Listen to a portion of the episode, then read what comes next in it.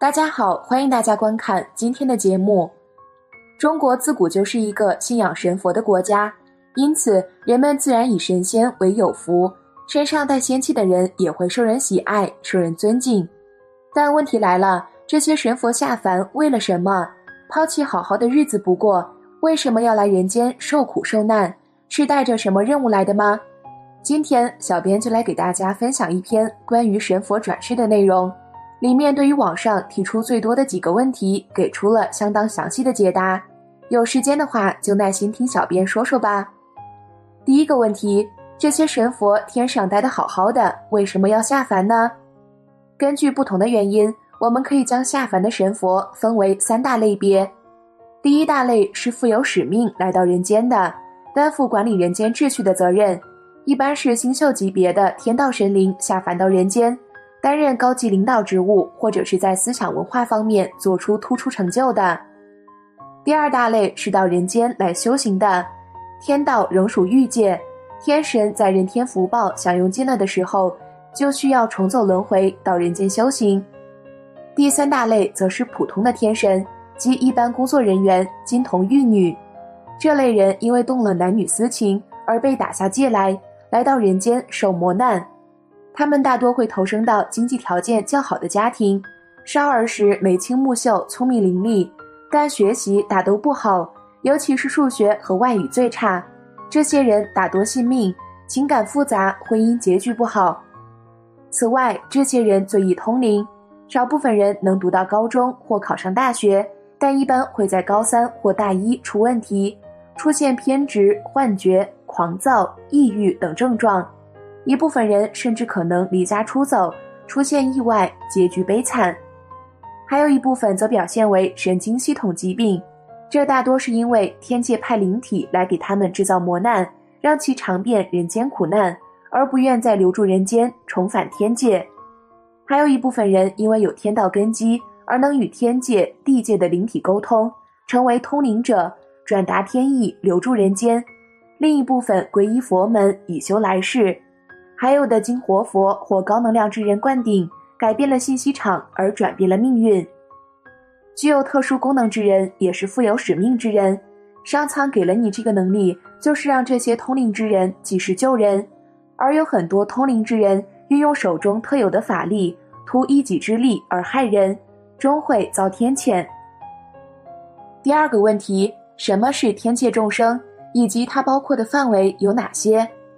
天界投胎群体是一个比较大的概念，它还可以具体分为天庭生命存在、天人生命存在、佛界护法生命存在、道界护法生命存在，以及民间宗教信仰中各种神灵护法的生命存在。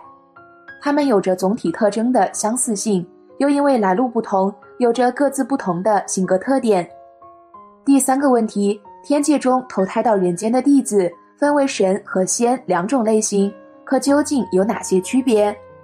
天生万物皆为所有，散仙们就应该散落在各地，为黎民百姓指点人生、趋吉避凶、化解灾难；而主宰天地大政方针的，则是神的责任。神与仙是有区别的，神是管理各级秩序的公务员，他们行使着权力；而仙们至多是对神的世界能够施加影响罢了。在天界，玉皇管神，王母管仙。玉皇统领各级神灵，行使天界所赋予的权利；王母管理各级仙灵们的秩序，权优太劣。世上没有绝对的自由，也不可能有真正的自在。散仙们事实上都在神的管辖之内，只要你不出格、不越界，神对仙的行为一般是不会干预的。但是如果出格越界，神是要管的。不过仙都有自大和攀高枝的特性，一是自认为法力无边。抱怨一身的本事没处使，满腹经纶没处用；二是爱和天界的神搭关系，自称与天界的领导不是亲戚就是朋友。而神与仙的区别在于，神相当于人间的各级干部，负责掌管隐态秩序，协调显态秩序。神大多由人修成，它的成因不外乎以下几个方面：一是原有的根基，加上累世累劫修行。二是由全选而来，领导们评定；三是靠自己争取打拼出来；四是靠推举，生前为某一方做出贡献，恩泽某地的人物，身后受到当地百姓的拥戴，得到香火供奉。五是靠引进，引进外来的具有先进思想的，能带来社会进步，使黎民百姓受益的神灵。因此，神仙的系谱在兼收并蓄、不断吸收的同时，也在采冗汰劣，逐次否定，否定那些过时了的、不能解决百姓问题的、不再推动社会前进的神灵。正是因为神仙的系谱是不断增减变化的，所以神位既可以升任，也可以降职，更可以解聘。总的来说，仙虽自在，但存在风险，有很多不确定因素。神虽辛苦，但名正言顺，顺序提拔，前途有望。因此，大多数的仙们还是希望跻身于神的行列，所以他们先转生为人，再由人修成神。第四个问题：那些大仙们为何要出马征战？为何要积功德、争香火？这其实就是为了进入神的行列而在努力奋斗。因此，我们要正确理解大仙，他们本意都是在帮人。助人、渡人、为人化解灾难，但由于大仙源自动物灵体，缺乏对现实世界的理解能力，不能正确的助人，会被人的贪欲误导而违反天规。因此，真正害人的不是大仙，而是人。那些立堂领先的人们，如果不能认识到这一点，为了一己私利去害人，或为了酬金帮助客户设局害人，最终会毁了自身修行。也毁了跟随修行的大仙。要知道，大仙仍未出欲界，很容易被欲望牵引，这就需要有人来指点，避免大仙因一点点的成功、一点点的业绩而停留在掌声、鲜花和笑声中，停留在钱堆里，那就会成为沉舟，待千帆尽过，则悔之晚矣。而神与仙的最大不同是在投生人道以后，与人的生命体结合的相对牢固。且具有较高的能量，他们是担负管理显阴两态的使者，很少会发生附体现象。他们虽也可以通灵，但通灵的方式一般是运用超自然力的眼耳鼻舌身意等各种神通，也有的是以超人的智慧引领时代。但因前生源自神的世界，自然也会有性格上的缺陷。好在神投身为人，具有自我控制能力，能够接受指点而修正缺点。而往往为神指点迷津的，却是那些通灵的大小地仙们。地仙指点天神，土地公给孙大圣领导，高层领导要走访基层找思路。这就是上下呼应，神与仙共生共存、互为依托的关系。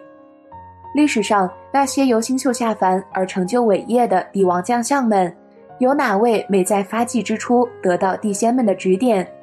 可指点归指点。权力还在神的手中，只有神才有任免权力，才可以为仙家批文封号。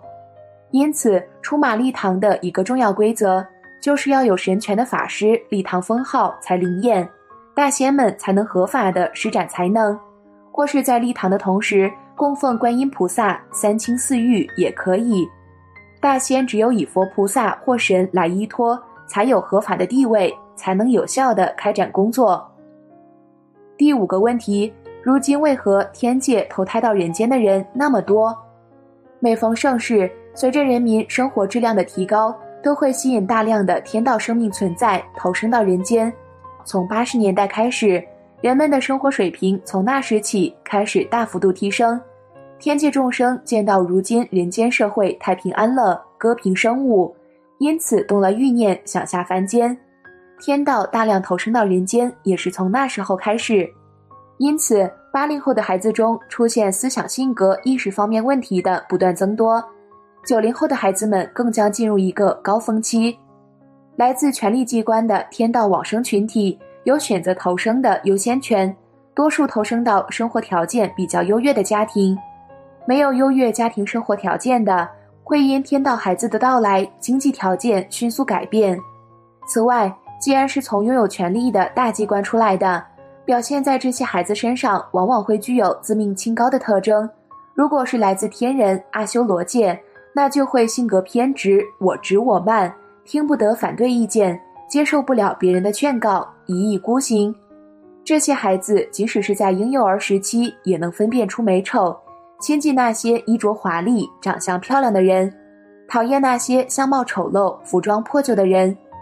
而且大多天道来的孩子说话早，走路也早，有的孩子七个月就能到处跑，满周岁什么话都会说了。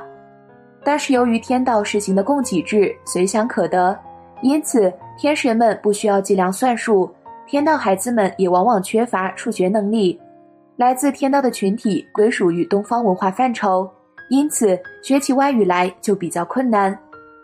我们知道，大机关是有权利无责任。小部门是有责任无权利，因此来自天道的孩子们前世运用权力惯了，情商不高，自以为是，在挫折和困难面前缺少恒心和毅力，经受不起打击。但是他们来自天庭，曾在主要领导身边工作，因此下界的神灵都会给他们面子。这类孩子一般工作生活都比较顺利，办事一般都会给他面子，只是经不起风浪。地界的神灵给他们面子，也是促使他们出现问题的原因。从刚出生到青少年这十几年间，前来溜须拍马的下界灵体越聚越多，都想搭上这位从大机关来的关系，最终耗尽了孩子的能量，造成阳气不足、元神漂移、性格抑郁。好了，以上便是小编为大家整理的关于神佛投身人间的五个问题。小编期待大家在下方评论区留下自己对于这些问题的看法，一起探讨，一起深入。那我们下期节目再见。